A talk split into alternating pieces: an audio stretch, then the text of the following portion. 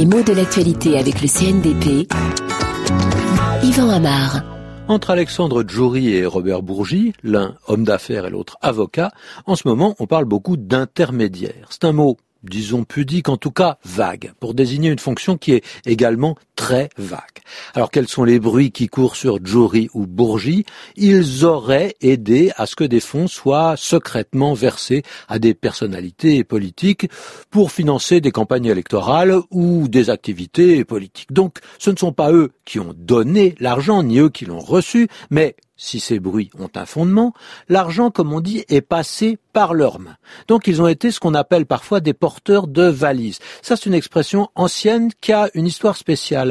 On l'utilise d'abord pendant la guerre d'Algérie. Et le sous-entendu de cette formule est tout à fait différent. Parce que quand on parle des porteurs de valises de la guerre d'Algérie, il s'agit en général de Français qui sont des militants de gauche, qui soutiennent le FLN, le Front de Libération Nationale, et sa lutte pour l'indépendance. Alors, ils collectent de l'argent et l'acheminent clandestinement en Algérie pour financer la guerre. Mais ils font ça par conviction politique, par engagement. Alors qu'aujourd'hui, quand on parle de porteurs de valises, on dit également, et parfois même plus souvent, des porteurs de mallettes, eh bien, on est moins sûr qu'ils soient tout à fait désintéressés. Ce sont des intermédiaires. Intermédiaire, c'est un mot qui est facile à comprendre quand on le déshabille, hein, et il est facile à déshabiller d'ailleurs. Médiaire évoque l'idée de milieu, média, médium, hein, et inter correspond à la préposition entre. Ce qui est intermédiaire, c'est donc ce qui est entre deux extrémités et au milieu de ces extrémités.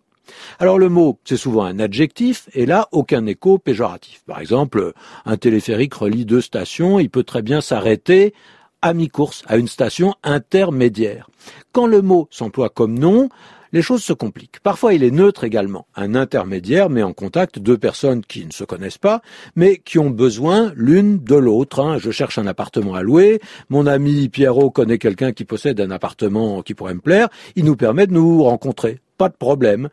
Mais euh, les intermédiaires sont souvent présents lors de transactions commerciales et là, euh, leur métier, c'est de faciliter ces transactions et donc ils prennent un pourcentage. Et ils sont souvent mal perçus parce qu'ils font monter les prix. On dit qu'il vaut mieux acheter sans intermédiaire, directement du vendeur à l'acheteur, du producteur au consommateur. Si les intermédiaires se multiplient, grossistes ou transporteurs, bah, les prix grimpent d'autant.